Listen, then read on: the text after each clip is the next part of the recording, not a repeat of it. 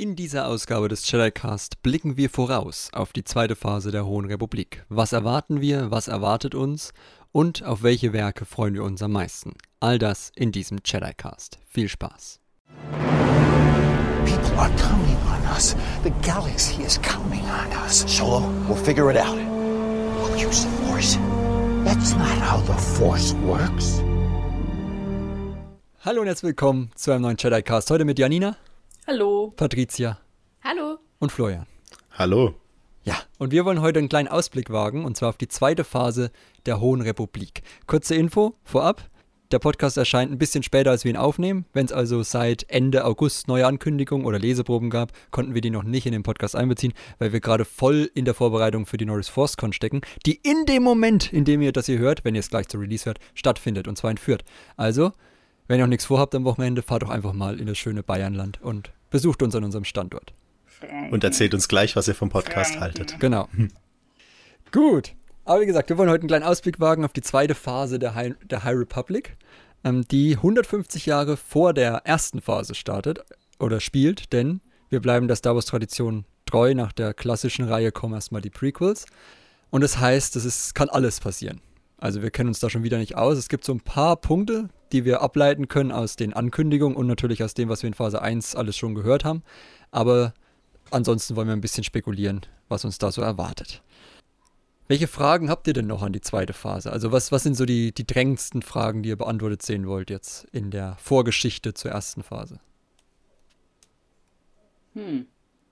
Ich möchte wissen, was, was es mit dem Konflikt auf Dalna auf sich hat, also warum die Jedi so Ja. unwillkommen sind. Und vor allem auch die ganze Sache mit Airam und äh, dem anderen Planeten, Erono. die Doppel-E's quasi, ähm, was da passiert ist. Also das sind so meine zwei Hauptlokalitäten, für die ich mich interessiere. Ich würde äh, hier die Familie Rowe mal ins Spiel bringen, also Markions Vorfahren. Es wurde ja vor allem in Rising Storm da einiges angedeutet und dann auch nochmal in dieser äh, Mini-Comic-Reihe da Eye of the Storm, dass äh, da das Ressentiment gegen die Jedis, sage ich mal, schon seit längerer Zeit besteht und das vielleicht auch ganz andere Ursprünge hat als das, äh, was Markion jetzt gerade macht. Ähm, den Leveler, ähm, woher er den kennt, ja, solche Sachen wären mich interessant. Mich würde auch vor allem noch interessieren, ähm, wie die Jedi auch nochmal 150 Jahre vorher waren, warum teilweise auch Unmut ihnen gegenüber herrscht und wie das nochmal weiter in der Vergangenheit aussieht. Ja, das habe ich mir tatsächlich auch aufgeschrieben. Also, da wir ja einen relativ anderen Jedi-Orden im Vergleich zu den Prequels in der ersten Phase gesehen haben, bin ich gespannt, ob wir, wenn wir jetzt nochmal 150 Jahre zurückgehen, einen Jedi-Orden sehen, der wieder ein bisschen verschlossener ist oder noch offener oder keine Ahnung. Wäre ganz spannend eigentlich. Ob das dann auch schon die hohe Zeit der Jedi ist oder ob die da auch schon dogmatischer sind, sich zwischendrin in der Phase 1 wieder öffnen und dann wieder den Weg zurücknehmen, dass sie wie in den Prequels so sind, wie sie halt sind. Oder ob wir hier einen noch offeneren Jedi-Orden sehen, der noch experimenteller und freier ist. Und das vielleicht auch zu den Problemen führt, die wir dann auf den anderen Planeten Dalna und so sehen können. Genau. Mir ist noch Jeddah eingefallen gerade. Ähm, wir haben ja schon Ankündigungen, kommen bestimmt später noch drauf, aber generell fand ich Jeddah in Rogue One ja schon so einen schönen mystischen Ort. Einfach, man hat äh, in jedem Shot gesehen, dass dieser Ort eine Vergangenheit hat. Und jetzt endlich mal ein bisschen davon sehen zu dürfen, vielleicht auch noch als die Jedi mit dem Planeten interagiert haben, das äh, hat schon einen gewissen Reiz, finde ich. Ja, auch schön, dass man dann diesen Planeten wieder aufgreift, auf jeden Fall. Nicht einfach was Neues dann dichtet, was so ist wie Jeddah, nur damit man nicht den Planeten anrührt, dass mit dem noch was gemacht wird. Aber ja, in Rogue One war das schon einer der coolsten Planeten, gerade mit der Vergangenheit rund um die Macht und den Jedi. Äh, was könnte denn so 150 Jahre, was wir so als Phase 1 kennen, schon Thema gewesen sein vorher? Also an Figuren. Mir fällt jetzt ja Yoda ein, natürlich. Mars, gut, Mars Kanata Saf ist. Malagan. Seth Malagan, genau, die ist ja auch schon auf dem einem Cover drauf von, dem, von den Adventures. Ja, und Hier die den Meister Adventures Arkov, den haben wir auch schon gesehen. Ah, Tarkov, stimmt, genau. ja, aus, der, aus den Edge of Balance Comics, genau. Ja, bei Saf wollte ich noch sagen, die hat ja auch schon, glaube ich, in dem einen Adventures-Comic so ein bisschen mit Mass über die Schlacht von Jeddah geredet und so. Wir wissen, dass die zeitlich hier jetzt reinfällt. Ich meine, es gibt ein Audiodrama, das äh, The Battle of Jeddah heißt. Ähm, insofern, ja, ist nicht weit hergeholt, ne? Was könnte da nur passieren? Äh, it's a mystery, ja. Ähm, auch ähm, ja, Dalna wurde ja auch schon echt viel erwähnt, ähm, dass Yoda dort war. Ähm, wir wissen, dass dieser Elder Tromac, also dieser eine Älteste von äh, Sins Kult, aus dem sie da im ersten High Republic Adventures Band entkommt, ähm, dass der auch dort war mit Yoda oder als Yoda auf Dalna war. Ähm, da da gab es Anspielungen. Also das wird mich dann auch nochmal interessieren, äh, wie das dann lief. Der Tromac hat sich auch erinnert an Yoda. Ja. Cheddar war jetzt auch nicht so ein Ding, äh, was in der ersten Phase häufig erwähnt wurde. Also, also jetzt von Mars vielleicht, aber mhm. wir hatten vielmehr die Anspielung auf Dalna, oder? Mhm. Markion hat Jeddah mal erwähnt in Rising Storm. Ähm, okay. Da, es ging da, glaube ich, in dem Gespräch, äh, ich paraphrasiere das jetzt mal, glaube ich, er hat mit dieser Kufa gesprochen, seiner Cousine oder mhm. was das auch war. Ähm, äh, und in dem Gespräch ging es darum, dass äh, die Jedi ja nicht immer die einzigen Gläubigen waren und dass es da was anderes gab. Ich glaube, es wurde sogar von einem Path gesprochen, Kontext. Okay. Da müsste ich kann doch mal vielleicht gleich reinschauen, so nebenher. Ja, das, aber das ist ja schon mal spannend, dass es auf jeden Fall auch von Markion ins Spiel gebracht wurde. Das heißt, Entweder von Markion oder von Kufa, aber es ja, war auf jeden Fall in der Interaktion. Okay. Ähm, ja, Ereignisse, wie gesagt, das große, Des also nicht das Desaster, wir wissen es ja noch nicht so genau, was bei Dalna passiert ist, aber auf jeden Fall diese ja, dieses Zerwürfnis wär, äh, werden wir wahrscheinlich endlich beantwortet kriegen, was auch oft mhm. aufgeworfen wurde, gerade weil halt ein ganzer Roman auch in der ersten Phase auf Dalna gespielt hat. Äh, Mission to Disaster. Dann bin ich auch gespannt, was, was die Tokruta oder was mit den Tokruta ist, ob das jetzt noch groß aufgegriffen wird mhm. oder nicht. Das ist so für mich mhm. was, was jetzt aus den ganzen Titeln und, und so groben, ich meine, die sind ja immer recht vage, die Inhaltsangaben, äh, noch nicht hervorgeht, dass das irgend, dass irgendwo dieses Tokruda-Thema nochmal aufgegriffen wird. Aber es müsste ja auch so in der Zeit spielen. Wäre schon cool, ja. weil eigentlich müssten, es, es, gibt ja dann auch irgendwas, was sich ein bisschen, also es geht ja dann auch um Erkundung und so. Genau, ja. Und da hieß es ja noch in Rising Storm, dass äh, es da einige Probleme gab zwischen äh, der, ja, Auskundschaftung der Republik und irgendwelchen Siedlern und den Toguta. Das wäre echt gut, das auch mal dargestellt zu sehen.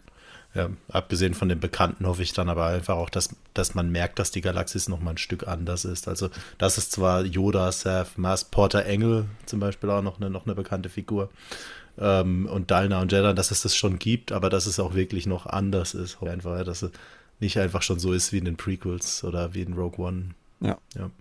Gut, dann bringen wir mal ein bisschen System rein und, und schauen uns mal die erste Welle an die wir erwarten können dann ab Oktober. Was ist so das übergeordnete Thema? Also wir wissen zumindest schon mal, dass es, ein, dass es eine Duo-Kanzlerschaft gibt oder Kanzlerinnenschaft gibt aus äh, Kanzlerin Kraylark und Kanzler Mollo. Mega ja. spannend. Ja, mhm. finde ich auch. Also es ist auch ein sehr spannendes Thema, von dem ich mir sehr viel erhoffe. Und da ich ja von der Politik in der ersten Phase, in der ersten ja, Phase nicht ganz so begeistert war, die war immer so ein bisschen am, am Seitenrand, äh, hoffe ich, dass sie da wirklich viel draus machen oder ein bisschen mehr draus machen, was da Gehen so für Interessen. Zum Konsulat sozusagen. Ist das ein Legends-Ding? Nein, nein, nein, nein, nein, überhaupt nicht. Also du meinst jetzt so geschichtlich? Ja. Okay, ja, okay, gut. Ich dachte, ich dachte, in den Legends gab es schon mal so eine Art, wie, wie halt in unserer Geschichte auch. Deswegen dachte ich, wird wieder hier aufgegriffen. Aber ja, stimmt, das könnte sein. Ja, ich bin dann auch gespannt, wie sich die Aufgabenbereiche von denen dann auch trennen oder so. Ne? Also, mhm. Wenn ja. man zwei Kanzler hat oder also ob die verschiedene Aufgabenbereiche haben oder ob man einfach aus welchem Grund auch immer zwei Stimmen hat. Und ob das damals üblich war, zwei Kanzler zu haben oder das bei denen jetzt in dieser Legislaturperiode, sage ich mal, was Besonderes war. Ja, da, da würde ich mir auf jeden Fall noch mehr Worldbuilding dann auch dazu wünschen, wenn man schon sowas einführt. Es hat auf jeden Fall Potenzial. Ja, angekündigt wurde bisher ja nur, dass sich, ich weiß es nicht wie rum, aber die eine Kanzlerin aus dem Outer Rim stammt und sich für die inneren Angelegenheiten interessiert oder kümmert und der andere genau andersrum. Also es ist schon ah, okay. äh, sehr, sehr, sehr lustig. Also es war, glaube ich, in diesem Panel äh, von der ah, ja, ja, irgendwas klingelt. War davon die Rede, ja, als man auch die Konzeptzeichnung zu den beiden gesehen hat. Genau, also sie, sie irgendwie so um das genaue Gegenteil von dem kümmern, woher sie stammen. Ob das jetzt so eine äh, Neutralitätssache ist, die sie sich selber verabredet haben oder so, keine Ahnung. Also von daher ganz spannend. Ja. Doch, auf jeden Fall. Also hat Potenzial. Ja. Genau, dann, dann haben wir auch schon von zwei neuen Sachen gehört oder zwei neuen ja, Organisationen so ein bisschen gehört. Den Pathfinders. Äh, mhm. Ist jetzt nichts aus Mass Effect. Äh, das, sind, das ist ein Team aus Jedi und Soldaten, die halt, ja, neue, da haben wir wieder die Pfade, ne? Äh, neue Planeten entdecken sollen. Also es geht schon mehr in diese Entdeckerrichtung. mhm. die wir ja auch, die wir uns ja schon bei, bei unserem ersten Podcast mit den Erwartungen an die Hohe Republik an sich gewünscht haben. Ich denke ja immer noch an diesen, diese Konzeptzeichnung von dem, von dem Entdecker mit dem kleinen Druiden daneben. Äh, und ja. ich glaube, das wird jetzt wieder aufgegriffen. Nämlich es gibt ja auch noch die Communication Teams, die dann so Telegram-Druiden mhm. benutzen, weil ja noch keine Kommunikation im Outer Rim etabliert ist. Es gibt ja noch keinen Beacon oder sowas, mit dem man Langstreckenkommunikation hm. machen könnte. Also da ist auch schon diese, diese Hoffnung mit dieser etwas zurückliegenden Technik, die nicht so Prequel-mäßig ist, äh, glaube ich, gut erfüllt, dass man da auch merkt, dass es noch einen Unterschied macht, ob ich 150 Jahre in der Vergangenheit bin. Genau. Das macht es ja nur interessanter, wenn man mal tausende Jahre zurückgeht irgendwann, was ja, sage ich mal, da, Lore dazu existiert ja schon. Wobei es auch da Möglichkeiten gibt, schätze ich, da irgendwann mal einen technologischen Reset durch einen Zivilisationskollaps oder irgendwas äh, zu inszenieren, wenn es denn sein muss. Aber ich finde es schön, dass man auch diese Entwicklung merkt, das äh, durchaus. Vor allem ist es immer noch so, es gibt den Hyperraum, es gibt Hyperraumreisen, äh, man kann zu den anderen Planeten reisen, es ist nur nicht so komfortabel wie zu den Freaks und äh, das finde ich eigentlich ist ein schöner Kompromiss zwischen man will den Status, äh, den technologischen Status haben, um eine Story gut erzählen zu können und man will sich im Worldbuilding abheben. Also das gefällt mir eigentlich mhm. auch vom Konzept her. Weiß nicht, wie es euch da geht. Ja, ja ich freue mich auch schon äh, sehr darauf, vielleicht auch mal ein paar neue Orte und Planeten zu sehen, weil Dinah und Jeddah kennen wir jetzt ja auch schon ein bisschen und klar wird es interessant, die auch mal aus einer früheren Zeit zu sehen. Aber ich freue mich auch, vielleicht ein paar neue Planeten kennenzulernen und generell mal so den Status der Galaxis, wenn noch nicht alles so verbunden ist ähm, ein bisschen zu erkunden. Also da setze ich echt Hoffnungen rein. Ja, mit so einem Pathfinder-Team auch vielleicht einfach mal so eine Zivilisation entdecken. Egal, ob das jetzt eine ist, die wir schon kennen oder nicht, äh, fände ich spannend. Ja, da kann man sicherlich viel rausholen. Mhm, da kommt die Tokotas wieder ins Spiel. so ein bisschen. Ja, ne? oder eine komplett neue Spezies, was ja. weiß ich. Äh, schauen wir mal. Ja gut, komplett neu ist halt so ein Ding, ne, wenn wir die spätere Geschichte schon kennen. Also vielleicht eine Spezies, die es später dann gibt, aber die da erst entdeckt wird, aber vielleicht auch. Ja, oder eine, die nicht aus dem Film kommt oder ja, ja. irgendwie sowas. Ja. ja. Genau, also ich denke mal so in der ersten Welle haben wir es doch schon mit, der, mit diesem Aufbruch der Erkundung und so zu tun. Und daraus ergeben sich dann wahrscheinlich irgendwelche Probleme, ne? Battle of Cheddar, so als Übergang zur zweiten Welle, ne? Schon sehr, sehr eindeutig im Titel, äh, die dann das Problem in der zweiten Welle darlegen werden, was wir dann in, was sich dann bis in Phase 1 fortsetzt und dann da die Motivation für die äh, für die Nihil und vor allem auch die Familie Rowe sein wird. Würde ich jetzt einfach mal annehmen. Dass sich das so aufteilt in die zwei Wellen. Es sind ja nur zwei Wellen, oder? Äh, richtig, ja. ja, ja. Die Phase ist kürzer ähm, als Prequel. Ist aber auch schön, dass sie gedacht haben, hey, wir haben nur so viel Story zu erzählen, dann machen wir das kürzer. Äh, ich habe da so ein bisschen die insgeheime Hoffnung, dass die dritte Phase länger wird dafür, dass wir nicht so schnell Tschüss sagen müssen. Ja, vielleicht vier, vier Wellen oder so. Das wäre natürlich ähm, schön. Ja, denn wir vermissen ja, denke ich, auch so ein bisschen unsere Charaktere aus der ersten Phase. Also. Es ist, es, ja, und ja. wie sie alle heißen, Vanestra. Alle. Ja. Imri. Naja, gut. Zählen wir sie einfach ja. alle auf. Der Podcast ja, geht genau. dann in knapp genau. zehn Minuten weiter. Ich, ich, ich, hätte jetzt gedacht, jetzt kommt noch von Patricia so ein Ava. Aber. das habt ihr euch alle gedacht, ich muss das gar nicht aussprechen. Ja, gut, jetzt habe ich es für dich gemacht. Gut, dann schauen wir mal so ein bisschen noch, mal, noch, noch genauer in die erste Welle, nämlich gehen wir mal so über die Werke. Janina, Mhm. Pfad der Täuschung. Erster Roman. Ist ein Young Adult Roman. Kommt als erstes raus von der zweiten Welle, äh, von der zweiten Phase. Was, was, was, was erwartest du dir? Ähm, ich erwarte mir eine interessante Darstellung von einem Kult. Also da, es soll ja um einen Kult gehen, äh, bei dem auch eine der Vorfahrinnen von Markion Rowe dabei ist. Und deswegen, weil es auch auf Dalna, glaube ich, spielen soll. Ja ja. äh, bin ich echt gespannt, äh, wie sie das umsetzen. Weil es ist halt immer so eine Schwierigkeit, jetzt wieder irgendeine spirituelle Gruppe darzustellen, die nicht automatisch jetzt, was weiß ich, der nächsten, dem nächsten Kult ähnelt. Und das da dem, dem, da jedem sozusagen seinen eigenen Flavor zu geben. Das ist schwierig. Hm. Und da erhoffe ich mir gute Wirrungen, vor allem wie sie mit den Jedi dann zusammentreffen ähm, und was es da für Probleme geben wird. Ich fand nur bei der Ankündigung witzig, äh, Path of the Open Hand heißt der scheinbar der Kult. Das hat mich sehr der stark an, ja, an, an, Dungeons and Dragons erinnert. Äh, also von okay. daher bin ich auch, ja, da gibt es einen Way of the, of the Open Hand. Das ist so eine mm, Kampfart okay, yeah. der Mönche, ja. Ähm, This is the way. genau, äh, du hast schon erwähnt, eine Vorfahrin von Ro, die gute Marda. Oder Mar Marda, also wie Martha, nur Marda. Ja, äh, Rowe. M-A-R-D-A, ja. Ja, genau, die äh, auch eine Protagonistin sein wird. Also werden wahrscheinlich auch ein paar Point-of-View-Kapitel dann bekommen, wenn sie mhm. sie in, der, in diesem Panel da als Protagonistin bezeichnet haben. Genau, und es scheint auch irgendwie mit den Jedi darum zu gehen, dass da ein Machtartefakt gestohlen wurde. Also, ja, vielleicht könnt ihr mir vorstellen, dass es dann wahrscheinlich fälschlicherweise der Kult war oder so. Keine Ahnung. Ja, oder irgendjemand, jemand, ja, framed den Kult quasi. Ja, ja. Und da, weil der ist ja eigentlich für Harmonie, zumindest war das auch in der Ankündigung, Harmonie, Klarheit, Freiheit der Macht. Also auch. Äh, Vielleicht wollen sie auch nur äh, im Sinne von Freiheit dieses Machtartefakt ähm, befreien. Je ja. nachdem, was es ist. Damit die Jedi nicht die einzigen sind, die sowas haben dürfen. Ja. Klingt schon naja. sehr crazy. Ja. Hm. Dann warten wir ja. mal ab. Genau, dann haben wir Convergence, das ist dann der Roman danach. Auf den freue ich mich. Warum? Oh ja. Weil. Tropes. Äh, genau, Tropes. Erstens Iram Aeronov schon wieder. Freut mich. Das, also, ja. Äh, irgendwie so, die ganzen Tropes sammeln sich immer da.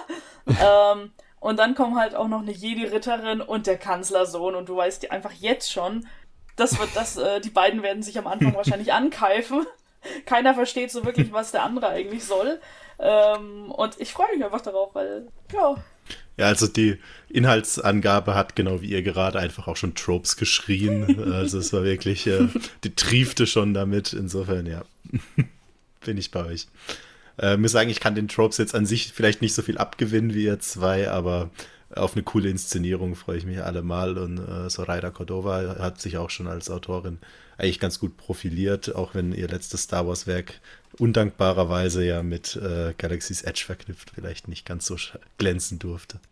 Das war Black Spire? Nee. Äh, nein, das war äh, Crash of Fate. Ach, genau, Crash of Fate. Schick Schicksalsschlag, oder wie haben sie es übersetzt auf Deutsch? Ich weiß gerade gar nicht. Ich auch nicht. Aber das mit dem Mädchen auf dem Cover, oder?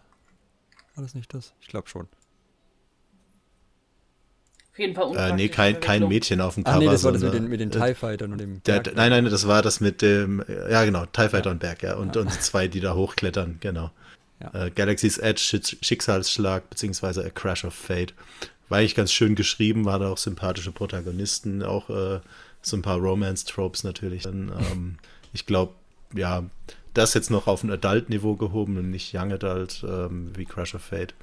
Könnte, könnte wirklich was werden. Das wäre doch die perfekte Cover-Story für alle Klatschblätter der Galaxis, oder? Wenn, ja. wenn auf dieser Reise sich eine Jedi mit einem, mit einem, mit dem Kanzlersohn anfreunden das wär, würde. Das ist auch das, was mir was, was ich echt manchmal vermisse. Ähm, es gab ja früher noch diese ganzen äh, Pseudo-In-Universe-Klatschblätter, so wie HoloNet News und so, äh, als Sekundärartikel. Ah, ja. Da hätte ich manchmal echt gerne was bei High Republic, so wirklich jetzt der Spiegel der Zeit quasi. das wäre ähm, echt cool. High Republic. Ja. Da könnte man sich halt ja. halt richtig gut austoben. Da gab es ja auch schon ein paar so Twitter-Accounts, die das so ein bisschen mhm. inszeniert haben. Ne? Also das kann ich mir wirklich gut vorstellen. Ne? Ja, in der ersten Phase hatten wir immerhin die Bestätigung, dass es auch Klatschromane oder Groschenromane gibt im ja, Star Wars. Ich wollte gerade sagen, äh, das, diese Convergence Story könnte dann zu so einem Groschenroman ja. werden, wie die, genau. die in äh, Light of the Jedi erwähnt wurden. ich sehe schon, wir denken gleich. Der Kanzlersohn, der mich liebt oder so. Wer weiß. naja, äh, auf jeden Fall spannend, äh, freue ich mich auch drauf und der Titel ist wie immer gewohnt geheimnisvoll. Also mal schauen. Ja, sie sind, äh, wie, wie, du schon gesagt hast, auf dem Weg nach Airam und Erono und genau, es ist Skella Natai, die, die Ritterin da auf dem Cover. Sagt uns ja natürlich noch nichts viel, weil wir die Figur nicht kennen. Also der, von, auch der Familienname sagt jetzt nichts.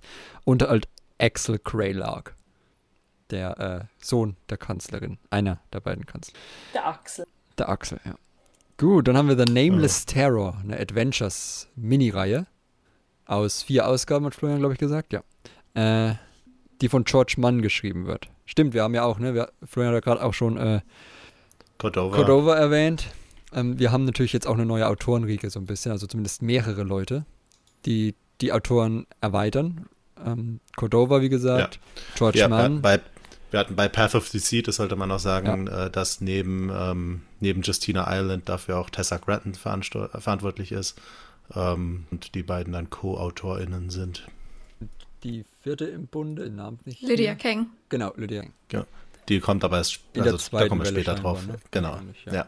Mit Cataclysm, glaube ich, ne, war das. Mit dem ja. erwachsenen Roman Welle, genau. Ja.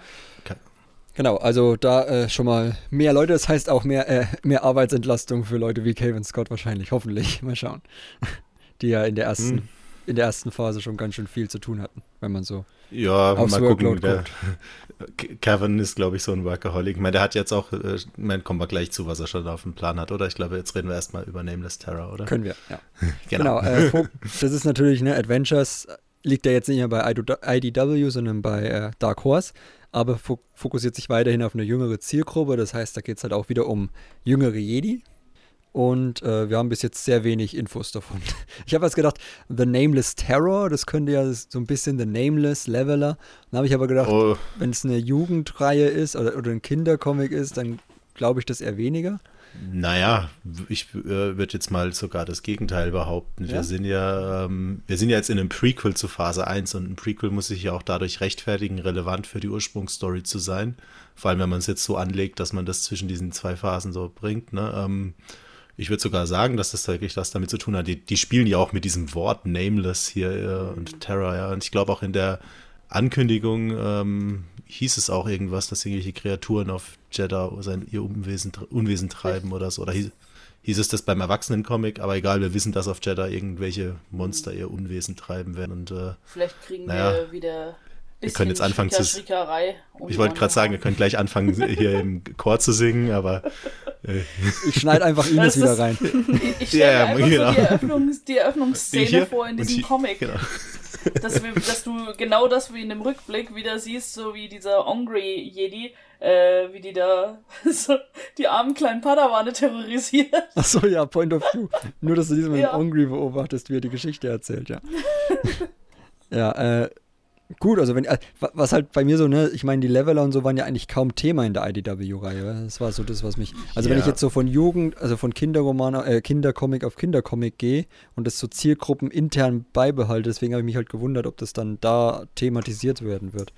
Wenn die bis ja, jetzt Nihil hatten, so richtig. Ich halte mal dagegen, dass ähm, die in Phase 3 dann in der Gegenwartshandlung, denke ich, für alle Handlungsstränge relevant werden. Mhm. Und man die vielleicht jetzt dann in Phase 2 auch für die Altersgruppe einführen sollte. Mal einfach okay. so strukturell gedacht von der Story. Ähm, abgesehen davon so direkt direkte Fortsetzung von, ähm, von der alten oder von, von der alten High Republic Adventures Reihe, das ist ja dann eher eine andere. Mhm. Aber bei Nameless Terror George Mann ist jetzt auch ein Autor, dem traue ich auch zu, so ein bisschen den Horroraspekt zu nutzen. Ja. Genau, dann gibt es noch einen One-Shot, hast du gesagt, äh, von Claudia ja. Gray, ihr erster Vorstoß in die Comic-Abteilung. Bei Star auch Wars zumindest. Bei Star Obwohl, Wars. nee, stimmt, stimmt nicht. Die hat in dem Annual für Phase 1 auch schon was geschrieben. Ach so, diese, diese, diese, diese ja. Geode. Geode. Ja. Ja. Leider eine der schwächeren Comic-Geschichten äh, in diesem Annual, aber ja.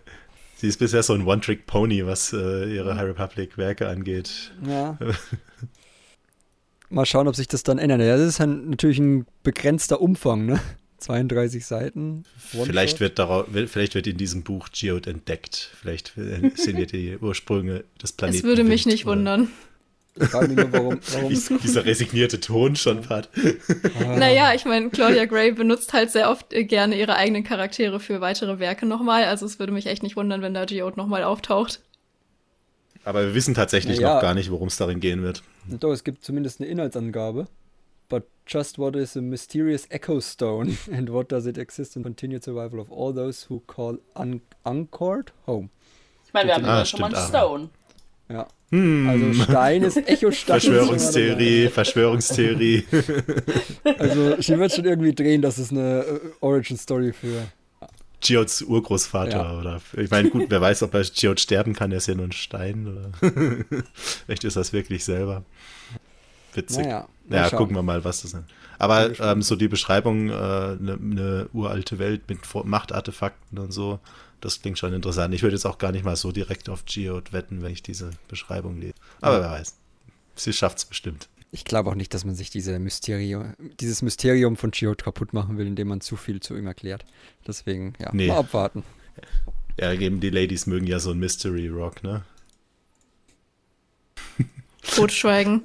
ja, er hat das auch verdient gehabt. Alles gut. Gut. Äh, The Blade wieder ein bisschen eine längere, also auch eine Mini-Reihe. Vier Ausgaben wieder von Charles Soule. Und da geht es um Porter Angle. Beziehungsweise seine Vorgeschichte, logischerweise. Ein Jedi, den wir ja auch aus der ersten Phase kennen, der da ein bisschen im Hintergrund war. ähm, primär da als Koch auf Elfrona aufgetreten ist und später dann noch so ein bisschen eine Nebenhandlung auch im, ich glaube, im letzten Roman hatte, ne? Ja. Was erwarten wir davon? Wir haben schon was von seiner Schwester gehört. Da freue ich mich sehr drauf. Ich bin ja generell eher ähm, sehr daran interessiert, was die Jedi auch eventuell noch an Familiengeschichten haben könnten und ob man da eventuell auch nochmal Familienmitgliedern begegnet. Und äh, dass er offensichtlicherweise noch eine Beziehung zu seiner Schwester hat, finde ich sehr interessant und bin sehr gespannt darauf, wie das ausgespielt wird. Ja. An der Stelle verwirren mich die Inhaltsangaben ein bisschen. Der Sammelband spricht von Schwester, das äh, erste Heft, da hieß es noch irgendwie Fellow Jedi Knight, ähm, Barash. Ne? Ähm, Barash wow. Mal gucken. Ja, ich frage mich halt, ob eins davon falsch ist oder ob diese äh, Sammelband-Inhaltsangabe mehr verrät, als sie wollten. Oder, oder haben sie das auch nochmal in dem Panel gesagt gehabt?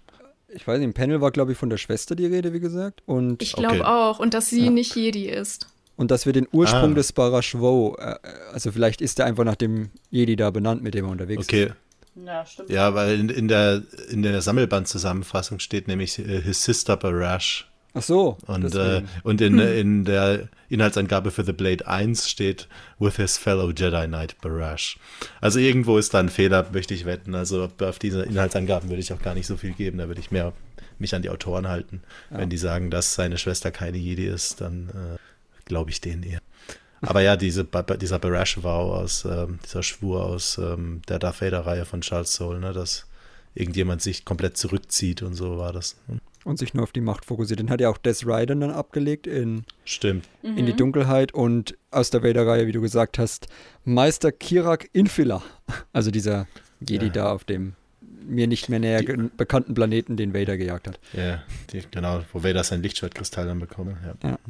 den er bluten konnte, genau.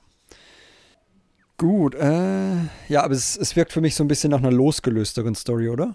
Was sagt ihr so? Also so vom Gefühl her einfach die jetzt nicht so mit dieser Hauptstory zusammenhängt. Mein Gefühl ist, dass das eine Story ist, die so ein bisschen aus der Beliebtheit der Figur entsprungen ist. Wobei hm. ich die mhm. Beliebtheit nicht mal so wahrgenommen hatte jetzt direkt. Auch nicht aber, tatsächlich. Aber es äh, gab schon ein gewisses Fandom dafür, oder Patricia? Hast du bestimmt auch äh, gesehen oft. Ja, doch. Also generell so äh, diese Jedi, die so ein bisschen, ich sag mal, Caretaker sind, die kommen, glaube ich, ganz gut an. Und äh, ja, warum nicht? Also Charles Soule scheint den Charakter auch sehr zu mögen und äh, generell in seinen Elfrona- ähm, Geschichten gerne geschrieben zu haben. Von daher, ich, äh, ich bin gespannt, was dazu noch kommt. Ja, ja ist der ja vor allem auch wieder. Ent ja, sag du zuerst. Ja, er, er hatte ja eine, zumindest eine relativ coole Szene auch in, in Light of the Jedi mit dem äh, mit der Rache mit für den Heal. Tod seines, ja. seines Reittiers und so. Also ja, man, ich kann schon verstehen, wie, wie Patricia gesagt hast, ne, dieses Caretaker-Syndrom, wenn man es mal so nennen will, äh, kommt da schon rüber und äh, das, da ja. verstehe ich schon, warum man den mag. Ich frage mich halt dann eben immer, wie, vor allem diese Charaktere, die dann so lange leben, auch wie Yoda, äh, wie, ähm, wie auch jetzt äh, Porter Engel, ähm, wie viel die dann mitkriegen von gewissen Dingen, wie zum Beispiel eben Dalna, mhm. was auch immer dann bei Jedi ist, oder vielleicht auch den Nameless, wenn die irgendwo auftauchen. Oder ob das wirklich dann eher losgelöst ist. Also das wäre dann nämlich interessant für die dritte Phase, weil die müssten sich mhm. ja irgendwann dann mal erinnern, halt, Moment, das hat es schon mal gegeben oder ja, oder der Name kommt mir bekannt vor oder was auch immer, ja. Vor allem jetzt, wo Markion Rowe dann in Wirklichkeit ist, falls es da schon mal den Fall Rowe gab. Ich weiß ja nicht, wie bekannt die dann werden, aber. Deswegen. Ja. Naja, Yoda ist ja eher so einer, der auch manchmal gerne Informationen genau. zurückhält und dann genau. erst auf den letzten Drücker rausrückt. Yoda schon, sagen, Porter ja. Engel, wer weiß. Ja, deswegen sage ich das. Ja, deswegen hm. denke ich, dass halt die Porter-Story so ein bisschen losgelöst ist, dass er irgendwie da ja. mit seiner Schwester beschäftigt ist, aber nicht so richtig viel hm. mitbekommt hm. von der Zeit. Wobei ich diesen Charakterzug von Yoda jetzt auch nicht überstrapazieren will. Das haben die Filme schon gut genug getan bei äh, Ben Kenobi und Yoda, was die alles zurückgehalten haben. Ja. Ja, ich weiß nicht, ob, ob Yoda halt irgendwie Angst hat, dass andere äh, das dann nicht alleine rausfinden. Oder ich kann. Äh, gut, in der ersten Phase haben sie es ja dadurch gelöst, dass er quasi die ganze Zeit mit diesem Elder Dromek unterwegs war und irgendwelche Mumien ja. gesucht hat. Aber ähm, hm. ansonsten. Are you my mommy? Gott. Sorry, kleine Dr. Who-Anspielung für die, die es kennen. Ja, ja. Okay. Ja, genau. Äh, also, da war er ja lange genug weg auf seinem Sabbatical, wie man es genannt hat. Das kann man jetzt natürlich in der ersten, in der zweiten Phase nicht nochmal ab, abziehen. Forschungssemester also diesmal. Ja, man muss, man muss den Charakter dann auch schon mal benutzen, wenn er halt nur mal so alt ist. Ich meine, ich fand es ganz gut, dass man ihn in der ersten Phase jetzt nicht zum zentralen Figur gemacht hat, sondern andere Figuren hat atmen lassen, die halt auch spannender sind, weil man ihren Ausgang halt nicht kennt. Aber so ein bisschen Yoda muss jetzt schon mit drin sein in der ersten Phase, finde ich. In der zweiten Phase. Und dann vor allem halt auch in der dritten. Gerade wenn er jetzt derjenige ist, der sagt, hey, wir müssen zurück zum Tempel und ja, wir haben vielleicht eine Lösung für das Problem. Äh, ja. Mal schauen. Bin gespannt. Genau, dann haben wir das Marvel Ongoing, das wieder von äh, Kevin Scott geschrieben wird. Wissen wir da schon mehr, Florian? Ähm, Pat, korrigiere mich nicht eher, aber ich meine sogar, dass Ario Anindito die illustriert auch, oder? Ich, ich meine schon, ja. Ähm, hast du die Inhaltsangabe gerade so ein bisschen parat im Kopf? Oder ich weiß, dass es auf Jeddah spielt. Ansonsten hat Tobias mich gerade ein bisschen überfallen. Äh, ja, also die Protagonisten heißen Wildar Mac und Mathia Cathley. Das, das ist mir noch im Kopf geblieben. Also da haben wir auch schon Concept Art zu denen und halt ja, auch die Cover, auf denen wir die sehen. Stimmt, der, was, der, der Mensch mit diesem Strich, beziehungsweise könnte so ein Kiffer sein, wie, äh, nicht Kiffer, sondern Kiffer, wie äh, Quinlan Voss. ich jetzt sagen, was? Ja, ja, ja, ja. Moment lang so was. Wobei, ähm, Quinlan Voss hat bestimmt auch schon mal gekifft, also das könnt ihr mir nicht sagen. Ist mein Headcanon jetzt zumindest. Ähm, ja, äh, glaub, ja, eben auch, da ist wieder Jeddah dann äh, im ja. Fokus, äh, was ja so ein bisschen in der ersten Welle vorbereitet zu mehr so vorbereitet wird für die zweite, so wie mir scheint. Die sind wohl irgendwie neu auf Jeddah und äh, haben dann plötzlich dort mit mysteriösen Ereignissen zu tun. Und da ist ähm, auch wieder von den Nameless Terror eine, äh, die Rede. Richtig, deswegen glaube ich, dass das mit dem Kindercomic auch schon in die Richtung geht, doch. Okay. Halt zuspielend wieder wahrscheinlich so. Ja, für verschiedene Altersgruppen, aber ähnliche Lore, halt so ein mhm. bisschen, ja. Ja, es wird auch schon von dem toten Jedi geredet. Oh, Spoiler. Äh, Tja. Ja. Mm. Über die heilige Stadt und auch den Tempel der Wills. Also. Genau. Ähm, ich glaube, Patricia würde ja für uns auch wieder rezensieren. Ähm, freu, worauf freust du dich schon? Ach, ich freue mich einfach generell wieder auf gute Kunst und auf eine gut geschriebene Geschichte. Ähm, ja, Jeddah haben wir jetzt ja auch wieder in mehreren Werken, deswegen bin ich mal gespannt, ob äh, die Comics jetzt auch wieder parallel zu den Romanen dann laufen werden, wie sie es in Phase 1 getan haben oder wie das aufgebaut wird. Da wissen wir jetzt ja noch nicht wirklich viel zu. Ich hoffe nur, dass wir diesmal nicht wieder so dieses Problem haben, dass die Comics, weil sie eben durchlaufen, bis zu einer gewissen Zeit die Geschichte nacherzählen und dann aber nicht zu viel vorwegnehmen dürfen für den noch kommenden ja, Roman. Stimmt. Das, äh, hm. das, das hatten wir in der ersten Phase halt leider sehr oft weil halt einfach die Story noch nicht so weit war mit den Romanen. Dann kam vielleicht noch hier und da eine Verschiebung dazu. Ähm, hm. Ja, deswegen lieber also danach spielen, also die Comics ein bisschen später irgendwie ansetzen, nachdem der Roman durch ist. Und dafür eher ein bisschen mehr Kontext geben, als so sehr darauf zu warten, dass der, dass der Roman an dem Punkt ankommt, wo der Comic noch Ja, wobei ich das bei der, also ich, diese, diese, das war definitiv ein Kritikpunkt an der ersten Phase, den unterschreibe ich auch, aber so wenn ich mir jetzt so bisher die Konzeption anschaue von dem, was wir wissen über die Werke der zweiten Phase, wirkt es schon so, als wäre das äh, ein bisschen losgelöster voneinander. Mhm. Manche Stories finden dann auf Jeddah zusammen, ja, äh, die Del Rey Stories wohl in diesem Hörbuch äh, oder Hörspiel, äh, dann Battle of Jeddah. Ähm, die Comics spielen schon dort äh, in zwei Fällen, aber sonst ähm, scheint ja auch Dalna noch irgendwie eine Rolle zu spielen, ein bisschen separat dann noch von äh, dem Porter Engel ist so ein bisschen separat. Ähm, da ist durchaus ein bisschen ähm, mehr Luft, glaube ich. Wären ja auch irgendwie blöd, wenn sie da nicht ein bisschen Quality Control und Feedback und so machen äh, zwischen den beiden ja, Phasen. Ne? Genau, und dann gibt es noch die Adventures Ongoing. Also quasi das Gegenstück dazu, wenn man es so platt ausdrücken will. Auch wieder von Dark Horse. Das ist dann wieder die, die von Daniel José Older geschrieben wird. Ja. Und ja. auch eine bis jetzt vierteilig ist. Äh, nee, die äh, Adventures-Reihe hat acht Ausgaben. Okay. Dann wahrscheinlich die Volume 1, äh, genau, ja. Die genau. Story ist dann Aber die haben jetzt, die haben die es äh, angekündigt jetzt mit äh, Issue 1 of 8. Also, okay. das finde ich schön bei Dark Horse, die sagen einem gleich auch bei den Ongoings, sag ich mal, wie lange die laufen werden. Ne? Bei ja, Hyperspace bei Vader machen würden. Ja, ja. One of 100. Ja. Ich glaube, da würde dich das Wissen nur deprimieren. Ich wollte gerade sagen, es kommt darauf an, wie viel es sind. Wird es mich motivieren oder demotivieren, ja. Ob es in Tobias Zimmer jetzt schon so eine Wand gibt, auf der Striche sind. Ja. So langsam. Jeder Im Knast. naja, äh, ja, Der findet schon irgendwo Sand in seinem Zimmer. Saf Malagan spielt da wieder eine Rolle und Maskanata und scheinbar ist sie Teil der Piratencrew von Mars, so wie es zumindest in der mhm. ersten Inhaltsangabe klingt. So hat es ja auch in der ersten Phase mal genau. erzählt, glaube ich. Mhm. High Republic Adventures ja. 8 oder irgendwie so plus minus um den Dreh herum. Genau. Und ja, da fragt er sich halt, kann ich wieder Jedi werden? Und, und bei dem Panel hat äh, Daniel ja auch schon die Dank Cracks raus, äh, vorgestellt, diese, diese oh selbstgezeichnete Version dieser, dieser Figuren, also die er selber gemalt hat. Äh, so, so ausgestoßene aus Kulten der dunklen Seite, die einen ganz, oder einer von denen einen ganz starken Hass auf Maskan hat, was wahrscheinlich so dieser Ziel, äh, dieser Grundkonflikt wahrscheinlich sein wird. Also auch ganz spannend. Deswegen, vielleicht passt es ja, dass Seth dann Teil des Teams ist, wenn es mit der dunklen Seite zu tun hat. Ja, ich habe auch schon irgendwas gelesen da von Sorcerers of Tund oder irgendwie so Sachen, also so obskure Legends-Lore, die da wieder rausgezogen hat. ähm, bitte? so obskur sind die jetzt nicht. Möchtest du was dazu sagen? Nö. Nö. Aber ich habe die schon öfter gehört. ich sag mal ja, so, äh, den, den, Begriff habe ich schon öfter gehört, da gibt es Schlimmeres. Ja, gut, äh, Shoutout an die Kollegen von der Wikipedia, die sich jetzt, wenn sie hier zuhören, denken, oh, Obscure ist was anderes. Ja, gut. ähm, aber äh, ich hab, muss sagen, das, die, das Konzept, das klingt einfach auch schon wieder so nach Daniel, ne? Mhm, mhm. Jetzt sowohl im guten wie auch im minimal besorgniserregenden Sinne. Ähm, ich mag den Mann sehr, aber manchmal läuft seine Fantasie mit ihm ein bisschen durch. ja, es muss halt irgendein so abgespacedes Element wiedergeben. Und genau. Das sind halt in dem Fall die Dunk Cracks. Da Dank Cracks. Cracks ja. ja. Gibt es dann keine... bestimmt auch schöne, schöne Dank-Memes dann. Ne?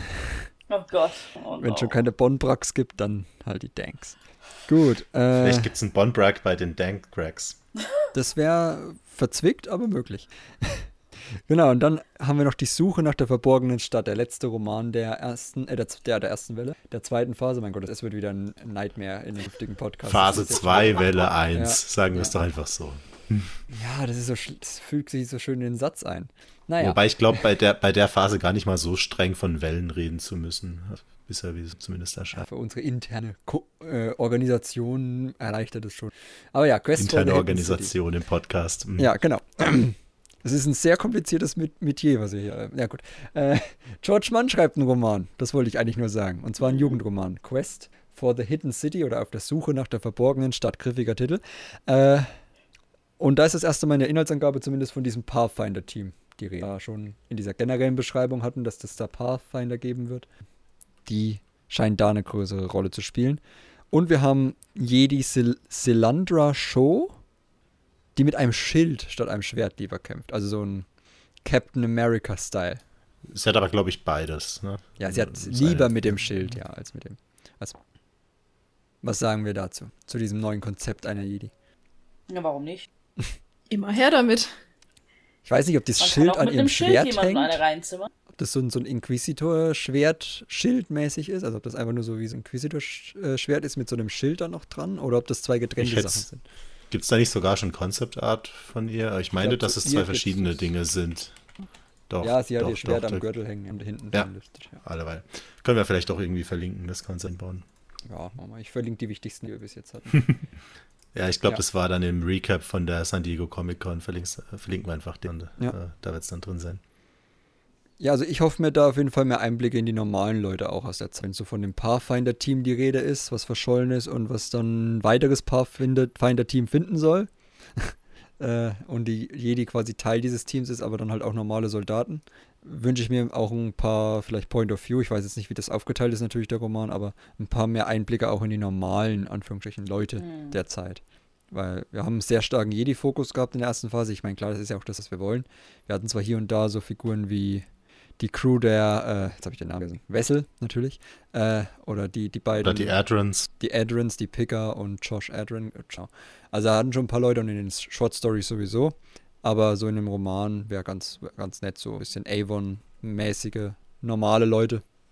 Je nachdem, wie man Avon halt normal nennen kann. Wollt, ja. Wollte gerade sagen. Ja. genau, also sowas halt eher in die Richtung. Da freue ich mich schon drauf. Und ja, Hidden City klingt auch so ein bisschen Pathfinder-mäßig nach so einem nicht erschlossenen Planeten, bei dem man mhm. irgendwas freilegt, archäologisch oder so, was ist auf jeden Fall ein Titel, der so Adventure-mäßig so dann eher klingt auch, ne? Also ja. Halt Indiana Jones-mäßig schon fast. Ja, ja. Gut, ich bin bei den Titeln der Jugendromane immer ein bisschen vorsichtig, seitdem wir Race to Crashpoint Tower hatten und es am Ende einfach nur so ein, so ein Com-Tower mitten, mitten in der Hauptstadt von Valo war. Aber vielleicht ist die verborgene Stadt einfach auch nur die Unterwelt von Coruscant, wer weiß. Nein, aber ähm, ja, wird, wird sicherlich ganz spannend. Bin gespannt, was George Mann da hm. zaubert. The real hidden city is the friends we made along the way. äh, war das jetzt auch Doctor Who oder? Das ist einfach nur ein Meme, glaube ich. Okay. Was wollte ich sagen?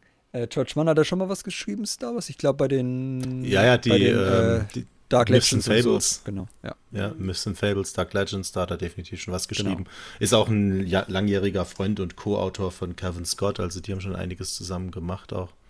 Ähm, ich denke mal, dass auch über den Weg dann auch in die Harry Public jetzt gekommen ist. Ja. Also, haben zusammen immer so Writers Retreats gemacht, wo sich in eine Landhütte zurückgezogen und da gemeinsam geschrieben oder also mhm. kann man gespannt sein, wann noch rauskommt. Okay, und dann kommt schon die Kulmination all dessen, scheinbar, würde ich jetzt einfach mal vermuten. Wir haben natürlich keine äh, Bestätigung dafür. The Battle of Cheddar. Das hat jetzt nichts mit dem Käse zu. Ich, ich lasse es einfach.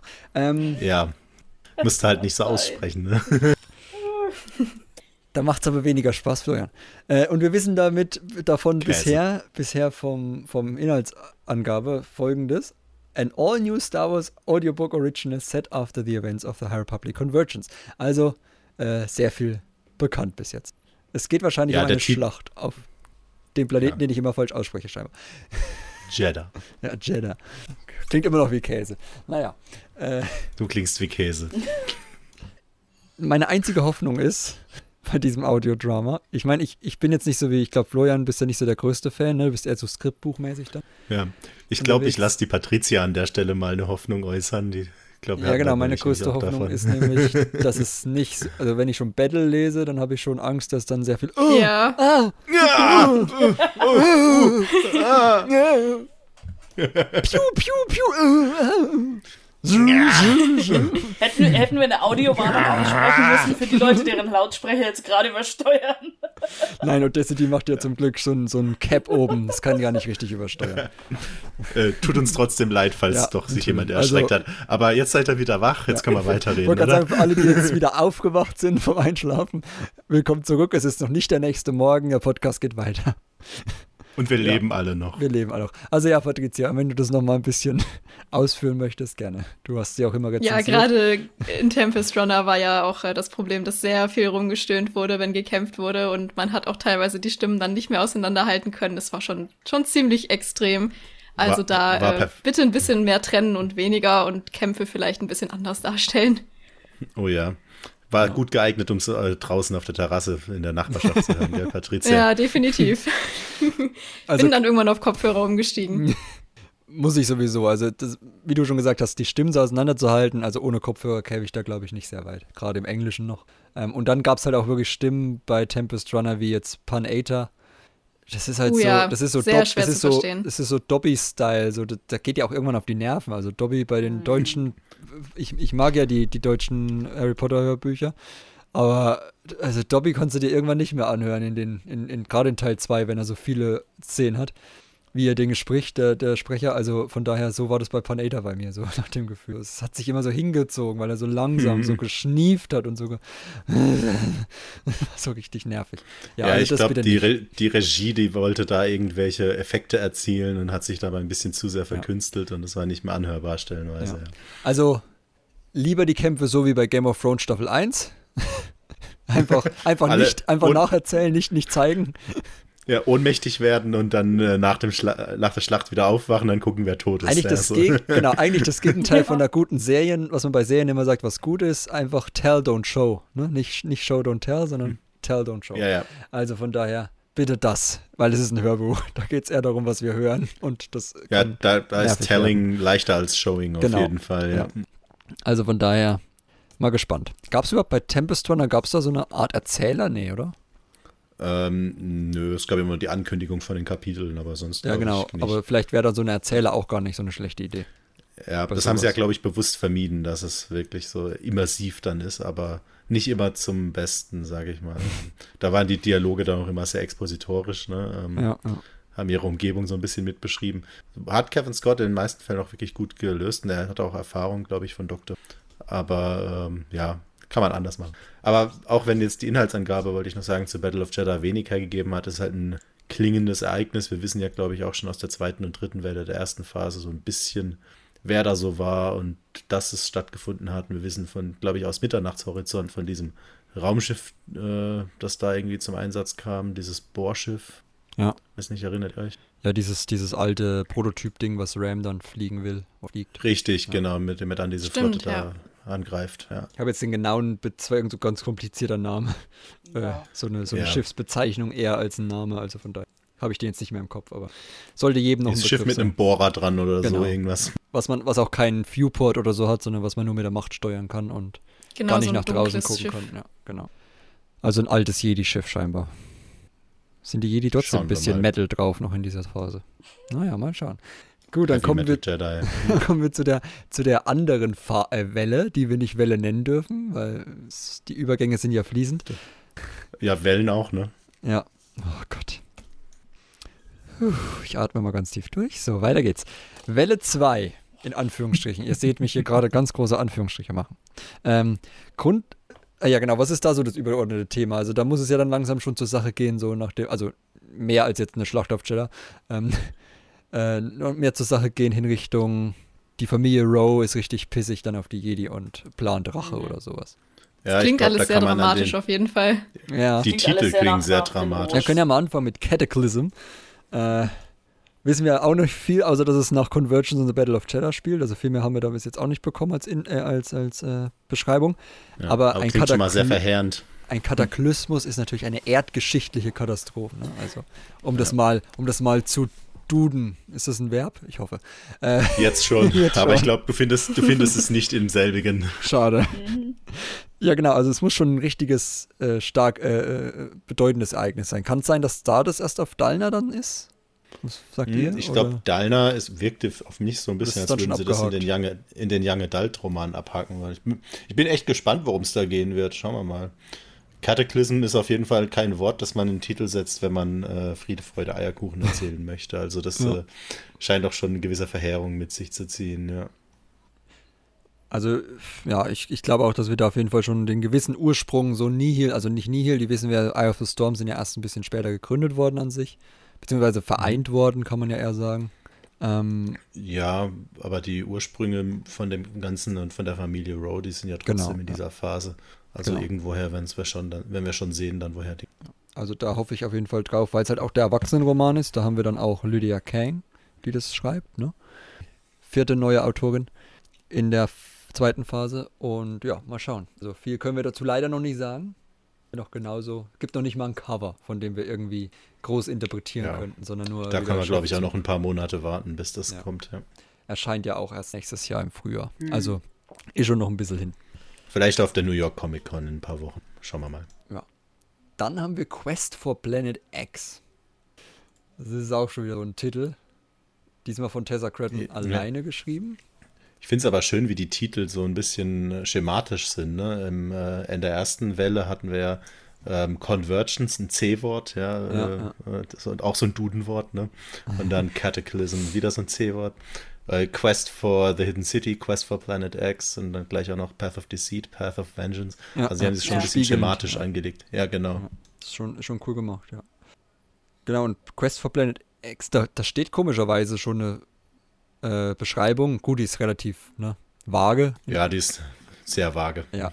Aber geht's, zumindest werden da Kommunikationsbojen und so erwähnt, die äh, sabotiert werden oder so. Also und Jung, Youngest Pilots in Padawans. Ja. Also irgendwas natürlich ist ja, ein, ist ja ein Jugendroman, also irgendwie wieder eine jüngere Crew, die da eine Rolle spielt.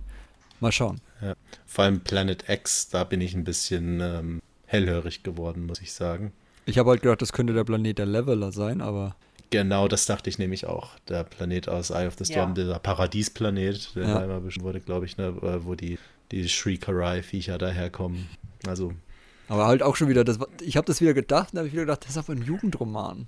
Naja, aber wie gesagt, das ist ja der Main-Villain nach Mark ja, ja, jetzt so. Ja, mittlerweile also schon. der Hauptkonflikt und genau, ja.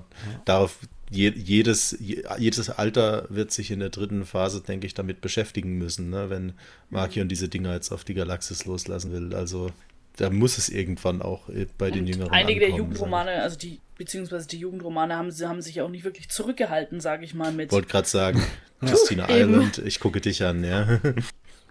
Das stimmt allerdings. Der arme Affe. der, der arme, arme Planet. Ja, gut. ja, ist egal. Alle, Aber der Affe. Alle arm. Der arme Affe, ja. Hat mir wirklich leid getan in Bewährungsprobe. Ja. Hat mir ein kleines Lächeln entlockt, doch. Wow. Boah. Oh, dark. Da zeigt wieder der, der Unterschied. Sag mal so, äh, ich, ich weiß es zu schätzen, wenn Autoren mal ein bisschen was wagen. Und äh, in dem Falle dachte ich so, good on you, Justina. Brutal, but good on you. Aber Unschuld, ach egal. Gut. Ja, jetzt mach dich da nicht zum Affen. Der wow. Hafer hat eine Familie. Wow, wow, wow. Ja, da irgendwann nicht mehr, ne? Doch, die leben ja jetzt wieder in Frieden und Freude. Das siehst du mal. Es war ein notwendiges Opfer. Gut, weg vom Affen hin zum Path of Vengeance. Ähm, den, den Plan nämlich die Affenfamilien und darum geht es in dem letzten Roman. Der, die Rache. Der erste, ja, 150 Phase. Jahre ja. vor dem Mord. Ja, die, die, Rache vor dem Mord. genau. Endlich gibt es Zeitreisen in Star Wars. Ich guck dich an, Rebels. oh, oh nein, bloß nicht. ja, also da, ne, wie du schon gesagt hast, diese Spiegelung ist auch spannend. Ne? Young Adult Roman beginnt die Phase und scheint sie dann auch zu beenden. Also auch mhm. spannende Idee. Noch, und dann natürlich dann auch, auch, von Kevin Scott. Bei, äh, dann auch noch von Kevin Scott, genau. Und Path of Deceit, Path of Vengeance, ne? Da, also spätestens da muss ja die Familie Rowe auf jeden Fall. Also diese Marda, wenn die da noch lebt, keine Ahnung. Oder Magda. Nein, wie ist sie? Ma Marda. Marda. Marda. Marda. Ja, nicht Marda. Ja, M-A-R-D-A immer noch. Ja, wie die Martha halt, genau. Äh, genau, da, da, muss es ja mindestens ein ne, ne, ne, Finale geben. Mal. Oder zumindest diesen, diesen letzten ja. Tripping Point hinzu ja. äh, zur Rache, zu dem gegen die Jedi verschwören oder was. Genau, das muss dann irgendwie die Brücke sowohl in Phase 1 als auch in Phase 3 dann schlagen, so ein genau. bisschen. Ne? Also das wird ein interessantes Buch. Vor allem, da er auch noch die Comicreihe schreibt und die wahrscheinlich dann auch so parallel zu dem Roman irgendwann ändert. Also der Roman ist, glaube ich, für Mai angesetzt. Ich denke mal, die kommen noch ein, zwei Monate länger laufen. So war es ja auch bei Phase 1. Ja. Und da hat Kevin die Möglichkeit, ein schönes Finale für die Phase zu schreiben. Und mit schön meine ich, wir werden nicht weinen. ja wie immer. Äh, genau, aber da gibt es auch schon ein bisschen mehr, ne? Also Dalna wird auf jeden Fall erwähnt in dieser äh, Inhaltsangabe. Ja. Dann auch Collision Course und äh, Haunt the Republic for Centuries to Come. Also wie gesagt, das. Ja, deswegen denke ich, dass dieser, was auch immer da in Mission to Disaster und so angedeutet wurde auf Dalna, dass, dass das in diesem Buch passieren ja, wird. Ja. Also noch nicht in dem ersten dann, dann scheinbar, obwohl es auch schon auf Dalna zu spielen Baut wird. vielleicht, spielt vielleicht drauf hin, aber kann ja noch nicht alles kaputt sein, kaum dass die Phase losgeht. Muss sich ja auch irgendwie erstmal entwickeln. Also von daher Wie, mal schauen. nicht? Nee. Gut, das, gut, die erste Phase begann mit dem Great Disaster, aber ist ja auch ein anderes mit der Legacy Run Katastrophe. Ja, äh, ich möchte meine Aussage nochmal ändern. Gut, das, das sind jetzt so alle Werke, die wir haben. Ich meine, wir haben noch einen Yoda-Comic, aber ich glaube, der hat nichts mit High Republic zu tun. Ne? Der spielt ein bisschen, glaube ich, vor, vor den Prequels, ist einfach nur der Sinn dahinter. Äh, der Yoda-Comic äh, von Marvel, du meinst diese zehnteilige Miniserie, ne?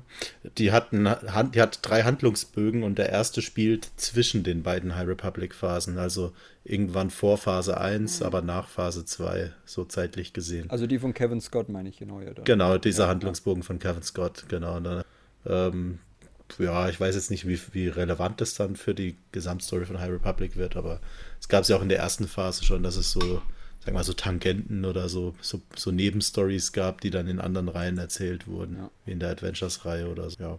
Ja, es wirkt so ein bisschen wie diese, oder ist es wahrscheinlich auch genauso wie die Kenobi-Reihe, die wir gerade haben.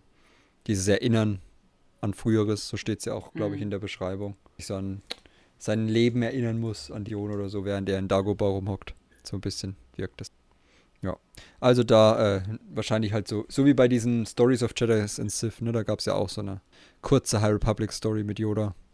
Ja, genau. Genau, sowas dann halt eher, so eine Nebenstory, aber ich glaube jetzt nicht, dass die so stark da reinspielen wird, auch wenn sich natürlich Kevin Scott als Autor nicht nehmen lassen wird, da wahrscheinlich halbwegs Relevanz. Ein paar Name Drops wird es ja, bestimmt geben, genau. ja. ja. Wenn er mal Porter trifft oder so. Genau, dann kommen wir mal zu so ein bisschen allgemeinem noch, was wir so einen Ausblick haben, abseits der Werke.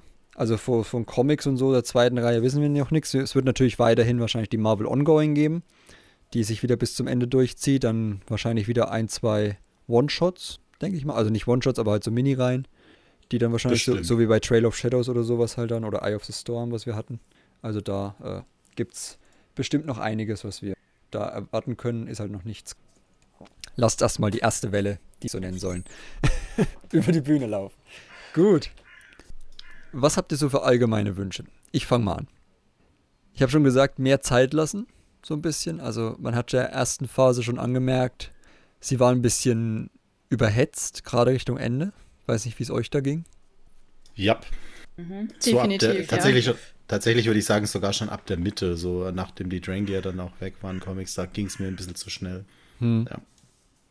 Genau, also da auf jeden Fall mehr Zeit lassen bitte. Und das mit den Comic habe ich ja schon gesagt, ne? Lieber ein bisschen, dass die Comics lieber ein bisschen hinterherhängen, als so die Lücken zu füllen. Aber gut, das wird wahrscheinlich einfach nicht anders gehen, wenn wir das monatliche Zeug machen wollen oder machen müssen, als äh, wenn das so veröffentlicht werden muss, weil es halt nur mal monatlich Comics gibt. Dann wird man das schwer lösen können. Aber was ich noch möchte, mehr Aliens oder beziehungsweise Nicht-Menschen in Hauptrollen. Also, wir haben ja schon ein paar gehabt, aber so richtig Hauptrollen wenn ich so grob drüber nachdenke, gut, Vernestra ist halt humanoid, wenn man so will. Aber ansonsten haben wir sehr stark, also gerade dieses Triumvirat da, Elsa, Ava, äh, Stellan, Bell ist menschlich. Wir haben Imri, Reeve, sind alles Menschen. Also ja, hm. gerade bei Romanen finde ich das halt immer leichter, dass man sich da auch trotzdem, auch wenn das jetzt, wenn das jetzt ein Nautolaner ist, mit dieser Figur identifizieren kann. Ich glaube, die schreiben halt immer lieber Menschen, weil man sich mit denen angeblich mehr identifizieren könne. Aber gut, ich lese einmal, dass das ein Autolaner ist und dann fühle ich mich trotzdem in die Figur ein, wenn es sein muss. Also von daher, ich weiß nicht, wie es euch da geht, ob die, oder ob ich wichtige Figuren gerade äh, an die Seite schiebe, die nicht menschlich waren in der ersten Phase. Aber ja. Kort, Markion. Ja, aber äh, ich, ich stimme Tobias dazu, weil ähm, Loden hatte wahrscheinlich noch die größte, ich sag mal, Sprechrolle. Gut, Markion auch, aber der ist auch der Bösewicht. Aber auf der anderen Seite, also Kord ist zwar süß und auch ähm, Lorna D. Falazar, aber ähm, Falazar bekommt zwar so eine kleine Nebenmission, aber das war ja auch in zwei Ausgaben dann wieder fertig erzählt und ansonsten ist unser Fokus immer noch. Ähm, Fasala meinst du? Fasala, ja. Danke. Ähm, ist unser Fokus immer noch eher bei den menschlichen Protagonistinnen und Protagonisten. Das stimmt. Also ja, da, da würde ich tatsächlich auch ein paar mehr so Leute halt in der Hauptrolle wirklich haben oder dass der Fokus auf ihnen liegt und man hat dann, was weiß ich, menschliche oder humanoide mit also äh, Nebencharaktere oder hm. ja. Ich denke da so ein bisschen gerade an die Dark Times-Reihe von Dark Horse, damals, die auch so ein paar mhm. Jedi hatte. Ja, so Insektoide, oh, ja. sowas auch, ja. Immer wirklich was komplett anderes. Verpinen-Jedi war das, glaube ich. Ich habe den Namen vergessen, ja. aber. Irgendwas mit S. Naja, zumindest die, die Comic-Reihe, die verspricht da ja schon mal ein paar mehr Spezies. Oder auch in Path of Deceit, da sieht man ja auch auf dem Cover schon ich weiß jetzt nicht, welche Spezies es ist, aber ähm, da sieht man ja auch schon andere Pantorana. Spezies. Von daher. Ja. Ja. Das sieht aus wie ein Pantoraner zumindest. Hm. Kein Schiss. Genau, also da gibt es vielleicht ein bisschen mehr. Nein. Nee, nee, die, die, die, wir wollen, wir wollen nicht schon wieder so, so, so einen Konflikt haben mit, von wegen, wie erklären wir jetzt, dass die jetzt sich wieder verpisst haben für 150 Jahre. Bleiben wir bei den Pantoranern, ja, die sind auch da, cool. Da, da gab es doch diese äh, etwas blau. Die, diese etwas missglückte Jugendromanreihe in Legends da, diese Clone Wars Secret Missions oder in geheimer Mission. Die waren, die waren nicht mal missglückt, das war eigentlich eine, eine coole Idee mit Nuro Kungurama da. Stimmt, ja, aber der Name, sorry. Ja. Es war ja, es war ja nur der, den sie ihm ge gegeben haben. Sein, sein offizieller Wohl war ja eigentlich länger. Ja, ist aber auch wieder so ein Cliffhanger, der aus Legends irgendwie geblieben ist. Ne? Die hatten das nie wirklich so ganz erklärt oder aufgelöst. Ja, das Leid der, naja. der Kinderbücher. Ja, wohl wahr. Aber gut, nicht das Thema hier. Ja, wie sieht es bei euch aus? Was, auf was freut ihr euch am meisten oder was äh, wünscht ihr euch am meisten? Zweit ich möchte, äh, ich hoffe, auch wenn es jetzt noch nicht vorkam, dass wir noch ein bisschen mehr zu den Santekas und äh, Co. Hm. hören. Ähm, und ja. Also gerade so dieses Thema der ähm, Erkundung ja. der Galaxis und so, das, das äh, interessiert mich schon sehr. Und natürlich halt Con Convergence war es jetzt, glaube ich, oder? Wie alt war Mari Santeca ja. jetzt eigentlich zuletzt? Genau. Ob, der, ob er ihre Entführung irgendwie sieht? Über 100, okay. oder? Ja, mindestens. Ja, okay, aber das, das reicht dann nicht. Das reicht dann nicht ganz, aber. Ja. ja, sie soll ja irgendwie so neun gewesen sein oder sowas. Ein Kind ja, auf jeden Fall, ich, als äh, sie. Ich habe jetzt 100 Jahre vorher, ne, das sind keine 150, also vielleicht ihre Eltern könnten in der Zeit leben, aber mhm. äh, sie selber glaube ich noch nicht. Ja, steht nur dort geboren vor 332, vor der Schlacht von. Also ja, die Wikipedia dann wahrscheinlich ja. anhand dieser Aussage mit über 100 äh, wahrscheinlich, äh, rechnet. Ja. Aber ich glaube, 150 kann man da nicht reinlesen. Nee, das ist ein bisschen sehr viel dann. Ja, aber gut, es muss ja auch, ne, wenn, wenn wir jetzt, wie wir vorher gesagt haben, dass da dieser Grundlage für die Rache gelegt wird, dann muss ja erstmal die Motivation da sein, diese Marie Santeca dann auch zu entführen. Genau. Richtig. Also, ja, das wird dann wahrscheinlich offscreen passieren. Oder wir kriegen vielleicht noch so wie Eye of the Storm so vielleicht eine Comicreihe, die so mittendrin spielt, so 75 Jahre. Wer weiß, mhm. was uns am ja, Ende Ich denke, dann hat er, da, da man beide ähm, Timeline-Punkte dann abgesteckt hat, so, also die ähm, Phase 1, Phase 2 kann man ja dann auch, wie jetzt Yoda zum Beispiel, diese Reihe von Marvel, auch immer wieder zwischen rein mal springen mit einem Spin-off oder mit irgendeiner mhm. zusätzlichen mhm. Erzählung oder einem Flashback oder Ja. Ja, ich weiß halt, halt, und äh, das wird eben auch schon ewig angeteased, diese Santeca-Graf-Geschichte. Genau. Und wir sind eigentlich noch nicht wirklich einen Schritt weitergekommen, außer ja, sie beefen halt seit Jahrhunderten gefühlt. Wäre halt auch spannend, ne? Also inwieweit sind sie da schon selbstständige Entdecker oder sind sie Teil von diesen Pathfinder-Teams hm. und machen sich dann erst durch ihr Wissen irgendwie selbstständig, keine Ahnung, also oder erlangen dadurch Ruhm, dass sie das irgendwie abtrünnig verkaufen, weil irgendwie müssen sie ja was abgezogen haben, damit sie so reich geworden sind. Also ja, mal, mal schauen. Wäre auf jeden Fall spannend, wenn wir da auch noch ein bisschen mehr Kontext kriegen, kann ich mir aber auch vorstellen. Gerade die Crafts sind ja jetzt keine Familie, die man äh, selten bis jetzt getroffen hat in mhm. Star Wars, gerade in den Comics zumindest. Genau, das haben wir, glaube ich, vorhin schon mal ganz kurz angesprochen. Ich habe noch aufgeschrieben, die technische Entwicklung ne, im Vergleich zu 150 Jahren später, also Telegramm-Druiden und so weiter, was halt, was ich halt generell besser finde, gut, Florian hat schon gesagt, es wird ja auch irgendwann mal, es gibt zumindest schon angeteaserte Story so 1000 Jahre vorher. Ähm, inwieweit sich da das dann noch zurückentwickeln kann, weil irgendwo muss man ja auch aufpassen, dass wir noch bei Star Wars bleiben und nicht irgendwie keiner verlässt den Planeten, weil wir noch keine Raumschiffe haben. Ja. Ähm, aber ja, mal schauen. Also zumindest ist es, finde ich es aktuell besser als diese 3000 Jahre früher und wir haben quasi die gleichen Sternzerstörer und Schiffe und so wie 3000 Jahre später in der, äh, im Vergleich zu KOTOR oder so. Das würde ich auch so unterschreiben. Genau, dann Jedi-Ausbildung habe ich noch aufgeschrieben. Also inwieweit unterscheidet die sich dann auch im Vergleich zur Phase 1 und den Prequels? Ja. Was habt ihr da so für Vermutungen, würdet ihr sagen? Dass sie sich unterscheidet. Ich denke einfach, sie wird noch harmonischer sein. Noch harmonischer. Oder genauso harmonisch wie in, Ja, oder ich glaube nicht, dass sich da so viel unterscheiden wird. Vielleicht, wenn Jeddah sowas jetzt äh, so eine Rolle spielt in der Phase, vielleicht, dass man da auch ein bisschen hier die Ausbildung sehen wird. Hm. Das wäre eigentlich cool. Ich bin vor allem auch ähm, gespannt darauf, inwieweit die Jedi und die Republik zusammenarbeiten, weil das wurde ja jetzt auch mehrfach angedeutet, dass diese Pathfinder-Teams äh, mit den Jedi gemeinsam erkunden gehen und äh, ja, inwieweit da einfach die sich so ein bisschen anbandeln. Ja, ob sich das noch unterscheidet äh, von der Phase 1, wie weit oder wie nah sich Republik und Jedi sind, ob das hier vielleicht auch dazu führt, dass die sich wieder auseinander bewegen, dadurch, dass irgendwelche Katastrophen geschehen. Da bin ich sehr gespannt drauf. Ja, das fehlt auch so ein bisschen ne, in der ersten Phase. Gut, es ist halt das Problem auch, es gibt nicht so richtig das, die Republik. Also gibt jetzt halt nicht so richtiges Militär oder so, wie wir das bei den Klonkriegen oder so hätten. Dass da irgendwie groß die Republik und das Imperium, äh, die Republik, die Republik und die Jedi zusammenarbeiten könnten. Mhm. Von daher, äh, ja, ist es halt da schwierig, aber so diese Erkundungsteams, Pathfinder-Teams und Communication-Teams und so, dass die natürlich auf so gefährlichen Missionen dann von den Jedi begleitet werden, macht schon Sinn. Und was da für Dynamiken draus erwachsen, ist bestimmt spannend. Ja. Kann ich mir gut vorstellen. Gerade wenn wir dann auch bei den Jugendromanen eher diesen Fokus dann auf diese Pathfinder-Teams haben. Da äh, gab es ja auch schon bei in der ersten Phase mit so Gruppen aus Imri, Vern und Avon und so äh, und Honesty coole Konstellation. Ich glaube, da kann man mit so republikanischen, jüngeren republikanischen Abgesandten oder so oder, oder Entdeckern, die gerade von der Akademie kommen und dafür ausgebildet wurden, schon was Cooles machen. Genau, und ansonsten, ja, bin ich halt einfach gespannt darauf, dass wir halt neue Figuren haben, von denen wir bei den meisten halt auch wieder nicht wissen, ob die jetzt in dieser Phase sterben oder später ganz friedlich versterben, weil halt 150 Jahre halt nicht so viele Spezies alt werden. Das heißt, auch da ist wieder alles offen.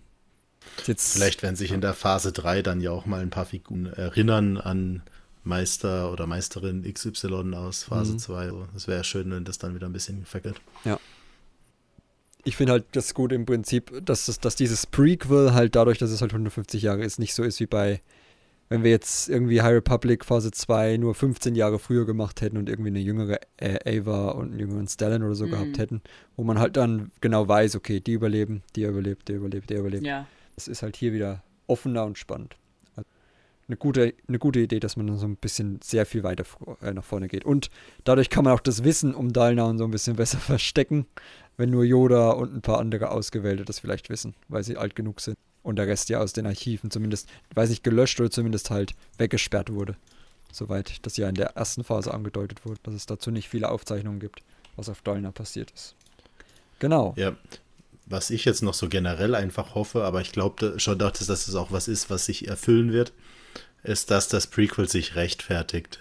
Wir haben mhm. jetzt ja quasi ähm, die letzten anderthalb Jahre eine ziemlich große Riege an Charakteren vorgestellt bekommen, lieb gewonnen, ähm, wirklich auch ins Herz geschlossen und teilweise auch zu unseren Persönlichkeiten gemacht. Also wenn ich mir so das Twitter-Fandom auch ein bisschen anschaue.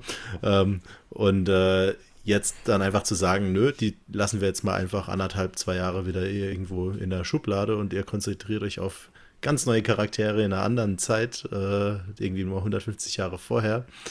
Ähm, ja, und so Trust Me, Bro, ja, äh, kann man vielleicht auch äh, hoffen, dass das dann äh, relevant ist. Also, dass dieses Prequel dann auch wirklich zeigt, hey, ich war wichtig. Es hatte wirklich auch Sinn, mich so zu erzählen. Ähm, und es wird euer Verständnis erweitern und verändern, was ihr bereits wusstet. Und ihr werdet es hinterher noch viel mehr zu schätzen wissen, was da so kam. Also das ist so meine Hoffnung, auch meine Erwartung an das. Ähm, das ist mein, auch mein Qualitätsanspruch. Alles, was in dieser Phase auch so erscheint. Klar, es muss nicht alles zwanghaft jetzt auf Prequel gemünzt werden und, ver, und verknüpft werden.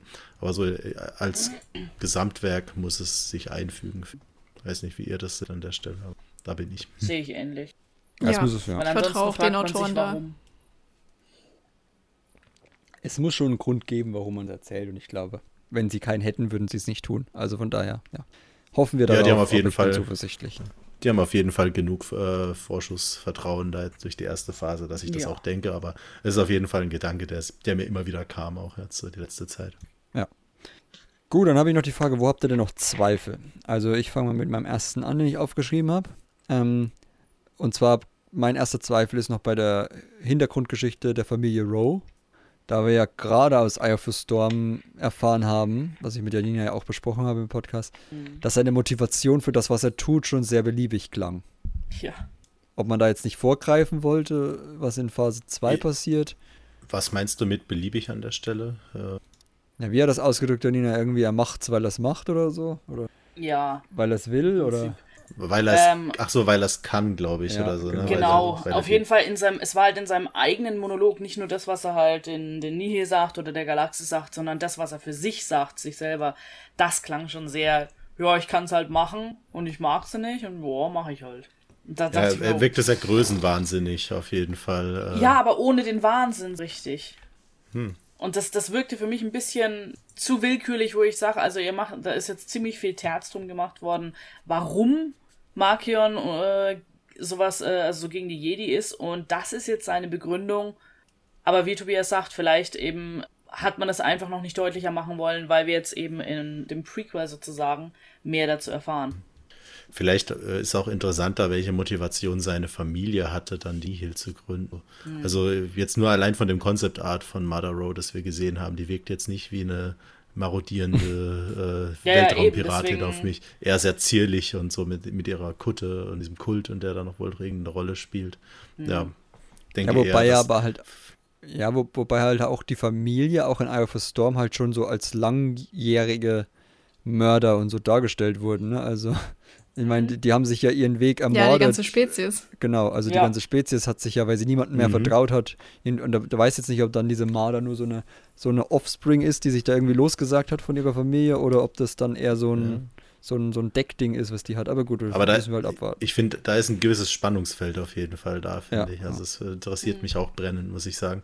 Und ich glaube, ja, klar, äh, wir haben jetzt in der Eye of the Storm die Großmutter kennengelernt, äh, den Vater, den wir auch schon kannten und Markian selber. Also das ist quasi drei Generationen. Reicht jetzt noch nicht die kompletten 150 Jahre zurück. Da denke ich, ist noch ein bisschen Möglichkeit. Wir wissen ja auch, dass diese eine aus Rising Storm so eine Kultistin war, schon eher ein bisschen fanatischer wirkte. Mhm. Also da frage ich mich halt eben, wo kommt dieser Fanatismus her? Ähm, ja, welche Gründe hat es? Ja. Egal, was Markion dann daraus macht, wenn er sagt, auch äh, ich finde es interessant, Jedi zu ermorden, weil ich es kann, äh, dann soll er das meinetwegen versuchen. Ähm, aber ich finde so, er, er, hat ja immer noch eine familiäre äh, Vorgeschichte auch. Ja. Und die, die, die interessiert mich nach wie vor brennend. Was wären so eure Zweifel?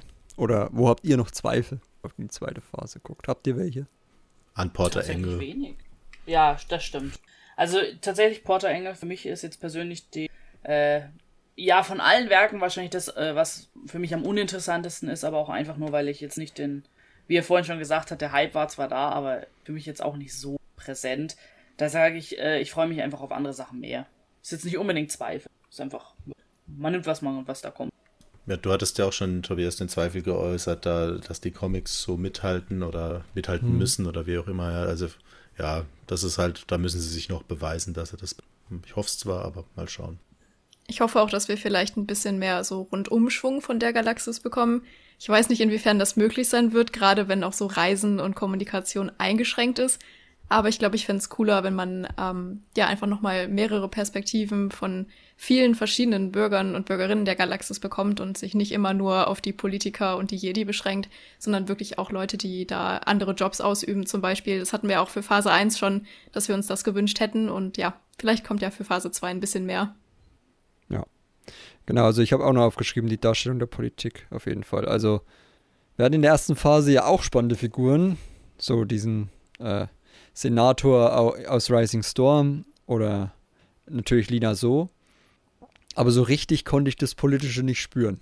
Mhm. Also, und ich glaube gerade jetzt, wenn wir so drüber nachdenken, Grenzkonflikte, wir haben zwei Kanzler, also es muss ja auch schon mal eine Motivation dahinter sein, dass man dann natürlich auch irgendwas mhm. mit erzählen will, wenn man schon dieses, dieses un, übliche Konzept aufmacht.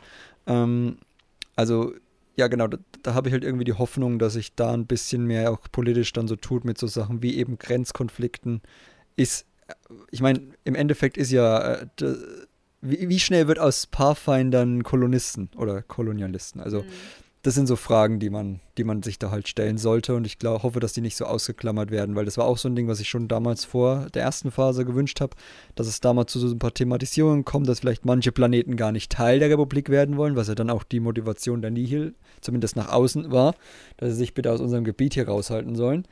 Aber dass das halt auch mal Völker oder beziehungsweise, beziehungsweise Planeten äußern, die dann nicht gleich Anarchie wollen, sondern halt einfach nur in Ruhe gelassen werden wollen und nicht einfach Teil der Republik sein wollen. Also genau, dass, es legitim, genau. dass es da so einen legitimen äh, Standpunkt Anspruch gibt, genau. nein, äh, mit euch nicht, und die nicht gleich äh, als Schurken oder irgendwie genau, nicht gleich, fehlgeleitet oder so dargestellt ja, werden. Genau, das halt nicht wollen, damit sie nicht behelligt werden, während sie andere Leute überfallen oder so, sondern halt wirklich ja. einen, ihren eigenen Planeten so. für sich haben wollen. So wie die Charaktere in so Serien, die äh, keine Beziehung wollen und am Ende müssen sie dann doch eine eingehen, weil sie sich geirrt haben die ganze Zeit. Ja. So, so äh, bezogen auf die Planeten und die Republik. Ja. Sowas eben nicht mehr. Fände ich gut. Genau. Und wenn nicht, gibt es das dann halt nachgeliefert, weil Charles Soll hat ja bekannt gegeben, dass er mal ein politisches Drama oder so schreiben will. Von daher im Star Wars-Universum. Von daher. Ja, der will ja. auch einen Anwaltsroman schreiben im genau, Star Wars. Genau, das, das, das meine ich ja. Also ich glaube, das war das die Richtung. Also eher so politisch. Äh, Legal so Drama oder Legal Drama, genau. Ja. Also er ist ja, glaube ich, auch Anwalt. Mhm. Eigentlich.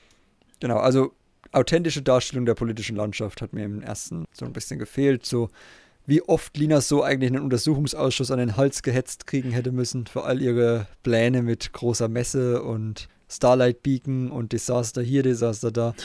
Und am Ende standen halt immer nur die drei gleichen Hanseln im Büro und haben sich bei ihr beschwert und dann am Ende gesagt, ja gut, hast trotzdem ja. recht, Kanzlerin. Ähm, das, das ist ein bisschen komplexer noch, wäre vielleicht ganz nett. Ja, also Kanzler Valorum hätte dafür ein Misstrauensvotum bekommen. Auf jeden Fall. Mal, ne? ja. ja. Naja. Genau, und am Ende noch ein ganz einfacher Wunsch, oder wo ich auch vielleicht ein bisschen Zweifel habe, dass wir so im Großen und Ganzen nicht so in der Luft hängen bleiben wie bei Phase 1 jetzt, was so manche Figuren angeht. Also bei Phase 1 hatten wir am Ende sehr, sehr viele offene Schicksale, die sich halt jetzt noch länger ziehen, was Florian ja auch gesagt hat. Weshalb der Pre das Prequel ja auch eine Rechtfertigung haben muss, weil sonst wäre das schon ziemlich gemein und so lange von den Figuren zu trennen, die wir lieb gewonnen haben, wenn wir einfach nur das Prequel fürs äh, erzählen, damit wir was zu erzählen haben und das hinauszögern. Deswegen hoffe ich hier auch, dass wir, weil wir dann wahrscheinlich nicht mehr in diese Phase, zumindest nicht in offiziell High Republic mäßig groß zurückkehren, ähm, dass wir hier dann Antworten bekommen auf manche Schicksale und nicht alles so offen gelassen wird, wenn wir uns dann ja mit Figuren anfreunden. Ja. Also die dürfen überleben, aber wir sollen jetzt nicht irgendwie, oh, das Schiff ist abgestürzt. Naja, Phase vorbei. So, das meine ich. Sondern. Ja, die müssen eine gute Balance finden aus, äh, aus Sachen, die offen bleiben dürfen für Phase 3 und äh, Schicksalen, die abgeschlossen werden müssen. Ja. Da bin ja. ich auch sehr gespannt. Alright, noch irgendwelche Zweifel, Ängste in Bezug auf Phase 2? Wenn nicht, würde ich einem Fazit übergehen. Einfach nur Angst vor dem ganzen Herzschmerz und so, den wir zweifellos bekommen bei diesen Autoren. Also ich glaube, ja. das ist zwar eine, jetzt nicht eine Angst im negativen Sinne, man liest es ja, man, man weiß, was, warum man das liest und was einen erwartet, aber ähm, da können wir es, denke ich, auch ein bisschen auf was einstellen. Bei den, vor allem bei den Titeln auch schon. Ne? Ja. Vengeance, Cataclysm, klingt nicht nach Happy End. Also die Autoren sind nicht mehr wie eine Schachtel Pralinen. wenn man weiß, was man kriegt. Na gut. Äh, Fazit. Die, die Metapher für, oder Analogie führen wir jetzt mal nicht weiter. Ja, wenn du hier Doctor Who, darf ich auch mal Forrest Gump rausholen. So. Äh, wo wollen wir hin? Fazit. Welches Werk freut ihr euch am meisten? Nach allen angekündigten, die wir jetzt wissen und nach dem, was wir über die angekündigten wissen. Convergence. Okay, Patricia? Da stimme ich zu. Ja, okay. absolut. Ich freue mich sehr auf die Tropes und äh, hoffe, dass die auch schön ausgearbeitet werden im Buch.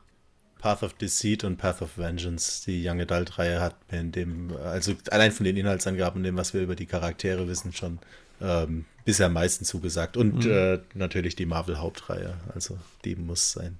Ja, ja, da ich Out of the Shadows aus der ersten Phase zu meinem Liebling zähle und Mitternachtshorizont, die ich auch klasse finde, bin ich auch eher bei Young Adult, das heißt auch Path of Deceit und Path of Vengeance dann. Ja, vor allem, da sind so die Story-Threads drin aus der ersten Phase, so die, äh, also diese, diese Handlungsansätze, die mich am meisten halt interessiert haben, mhm. mit, der, mit Dalna und der, mit der Vorgeschichte von den Rose. Aber ähm, Convergence ist natürlich, also ich meine, ich werde das alles lesen, aber ich freue freu mich natürlich auch auf Convergence, aber das hat jetzt so gerade ein bisschen den Spannungsvorteil für mich so. Okay. Dann äh, Ereignis, also was wir halt so erahnen, was passieren wird. So, was würde euch da am ehesten oder was freut euch da am meisten? Beziehungsweise freuen in Anführungsstrichen, wenn es klingt ja alles sehr nach Desaster und Tod und Kataklysm und naja. Dalna vor allem, da bin ich am meisten eigentlich. Mhm. Was, also, was, was passiert auf Dalna, was in zweiter oder was, warum sind die Jedi dann nicht mehr willkommen? Okay. Mich interessiert am meisten, was passiert mit der Familie Rowe, dass sie den Jedi so schlecht gegenüber zu sprechen sind. Ja, würde ich mich bei beidem anschließen, habe ich auch schon mehrfach gesagt. Okay.